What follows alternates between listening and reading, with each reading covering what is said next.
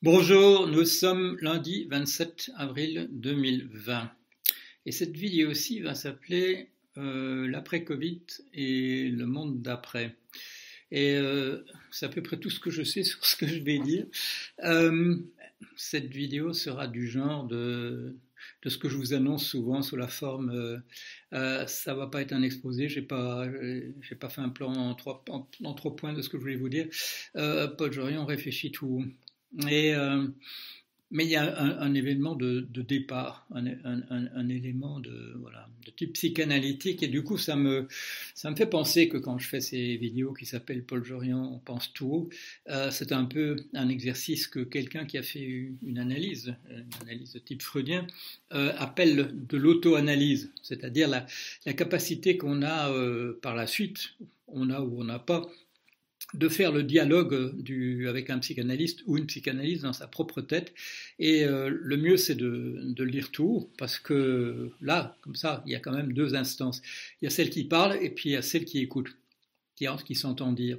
Et c'est le principe même d'ailleurs de l'analyse, puisque vous le savez, quand il se passe quelque chose en, en psychanalyse, il y a le moi qui est là couché sur le, euh, sur le, sur le divan, qui a entendu le moi, l'autre, la personne qui parlait, l'a entendu dire quelque chose qui l'a euh, estomaqué. Mais alors là, c'est le rôle du psychanalyste ou de la psychanalyste de dire euh, vous vous êtes entendu dire cela et de dire euh, oui, je suis pas sûr que je sois vraiment la personne qui, euh, qui, se reconnaisse dans ce qui a été dit là par euh, par la personne qui non je ne peux pas nier que ce soit moi voilà et donc là là il se passe quelque chose il y a, il y a ce décalage entre le, sujet énonçant et le sujet qui, qui, écoute et là je vais vous dire je vais vous dire le, point de le point de départ et euh, tout en ne sachant pas le point d'arrivée. Le point de départ, c'est le suivant. C'est que je, je, suis en train de... Je vous ai parlé de ces, de ces cours euh, que je, accompagné de conférences que je vais faire à l'Université catholique de Lille l'année prochaine, l'année académique prochaine, euh, sur le thème l'après-Covid.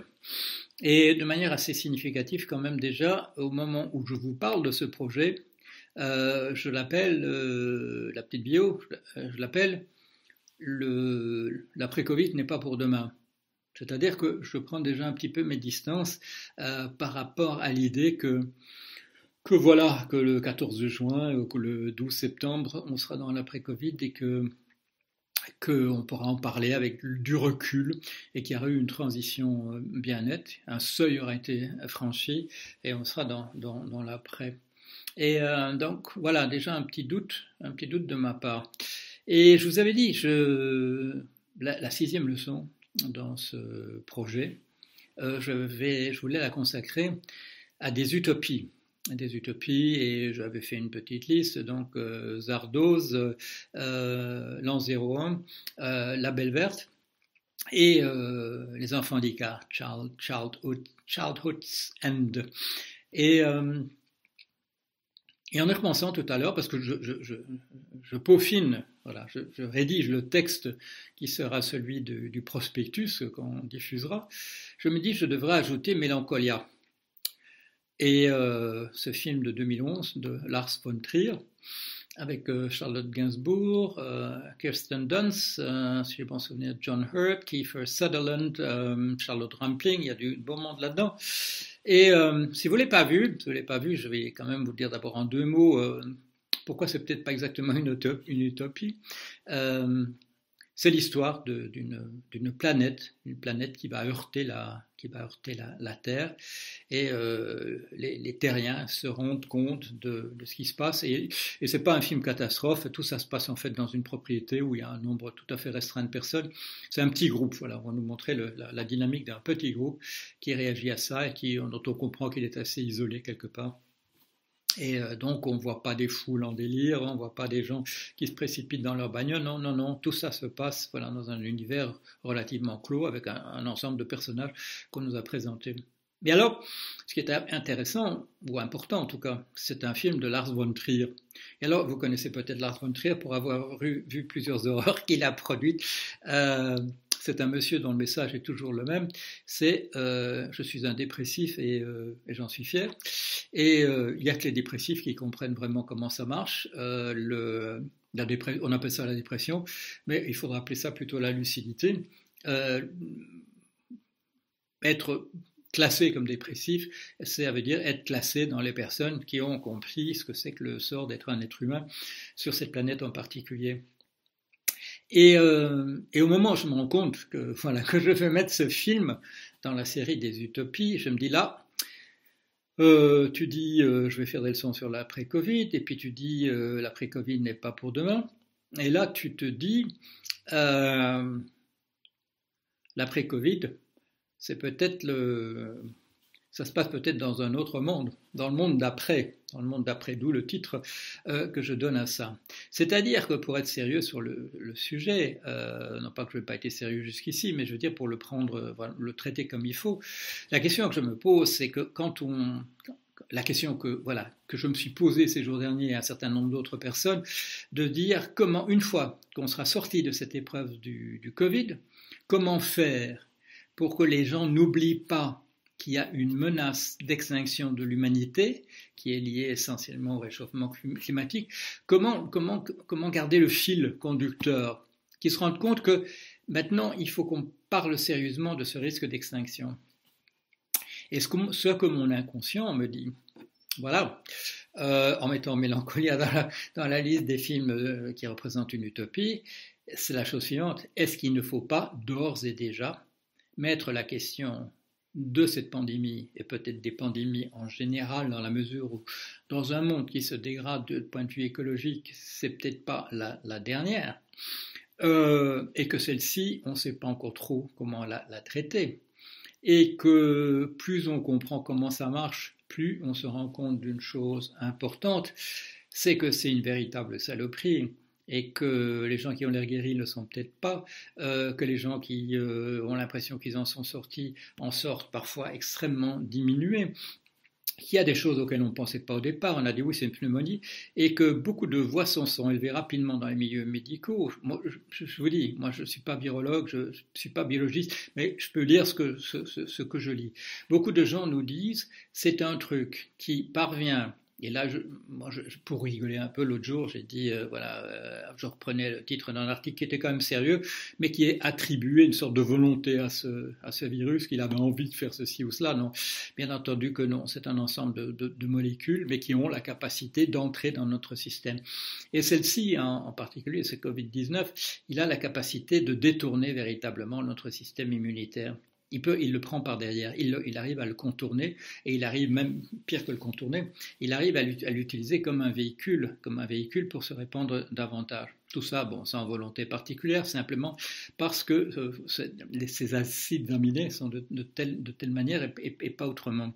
C'est-à-dire que c'est pas, c'est pas un truc, euh, ça bon, j'extrapole pas là. C'est pas un truc on va dire voilà, on va trouver un remède demain et puis on va trouver un, vaccin et l'affaire sera réglée. C'est une question de temps. C'est plus compliqué. C'est beaucoup plus, c'est beaucoup plus insidieux. Euh, c'est une saloperie au carré par rapport à ce que serait un virus comme celui de la grippe ou du, rhume ou des machins comme ça. Euh, c'est-à-dire que c'est un truc qui peut, euh, qui va avoir des conséquences, qui va avoir des conséquences sur une très très longue durée. C'est pour ça que voilà, la question, euh, je commence à arriver à la, poser euh, clairement, c'est est-ce qu'il ne faut pas, est-ce qu'il ne faut pas euh, laisser tomber entièrement cette idée d'après Covid, et est-ce qu'il ne faut pas simplement dire nous sommes entrés dans un processus où nous savions déjà qu'il y avait le réchauffement climatique comme une menace d'extinction, et nous sommes en train d'entrer dans un, un, autre processus, mais qui a, qu'il faudrait classer au même endroit qu'il faudrait classer aussi comme étant quelque chose qui a une capacité éventuelle sous sa forme telle qu'il est maintenant, sous la forme avec des mutations qui peuvent venir, sous la forme d'un autre Covid euh, qui va, peut-être apparaître rapidement. Est-ce qu'il ne faut pas ajouter ça simplement dans la catégorie de la menace d'extinction dans laquelle on avait déjà le réchauffement climatique, euh, voilà, la montée des eaux, des choses qui sont liées à ça? Euh, Est-ce qu'il ne faut pas mettre entre parenthèses cette question que je me posais encore il y a 3-4 jours? Comment convaincre les gens qu'il faudra, faudra faire une transition euh, d'une réflexion sur le Covid à une réflexion sur euh, le réchauffement climatique comme étant le symbole d'une menace, euh, menace pour l'espèce en tant, que telle. Voilà, ce que je propose, donc, c'est pas, pas grand-chose. C'est une, c'est un, reclassement, c'est un reclassement, c'est un, un petit peu ce qu'on appelle, ça tombe dans la catégorie des, des, des, des paradigmes le, cadre, le cadre général, le cadre conceptuel général dans lequel poser le problème. Est-ce qu'au lieu de dire euh, nous pourrons revenir à cette question d'extinction éventuelle une fois que le Covid sera réglé, ce qui est une question de moi, euh, de se dire non, on est, euh, on est dans un processus général. D'une certaine manière, et là je suis, un peu surpris que les collapsologues aient pu être pris à contre-pied comme, comme, certains d'entre eux l'ont été, euh, être interviewés en disant mais qu'est-ce que c'est que ce truc-là par rapport à votre idée d'effondrement? Et de dire euh, j'ai vu une réponse, euh, il faut que je réfléchisse encore un peu. La réponse est peut-être plus évidente que ça. si j'étais collapsologue, ce que je ne suis pas exactement, je ne me serais peut-être pas interrogé autant sur le fait de savoir comment connecter intellectuellement ce Covid-19 avec, euh, avec l'idée d'effondrement. Je n'aurais peut-être pas hésité euh, carrément à dire, ben voilà, c'est un, épisode, c'est un épisode. Et, je vous dis, là je cite, hein, je, mets entre guillemets ce que je dis là, parce que ça, vous savez, c'est pas exactement ma, ma, position. Ma position est, euh, je ne sais pas s'il y, y, aura un effondrement, je ne sais pas s'il y en aura plusieurs. Je sais qu'en tout cas, une chose est claire, c'est que je me bats pour, euh, par tous les moyens que je peux, euh, vidéo, texte, etc., euh, pour alerter, alerter les gens. Mais il est, important, il est important de, voilà, conceptuellement, de savoir ce qu'on fait et pour pouvoir le dire correctement, hein, pour pouvoir formuler, formuler des objectifs qui soient adaptés, adaptés à la, à la, situation. Alors j'hésitais un peu, mais je vous avais prévenu, c'est du euh, Paul Jorion réfléchi tout haut. J'espère quand même qu'on va pouvoir euh, lancer un débat là-dessus. Voilà, allez, à bientôt.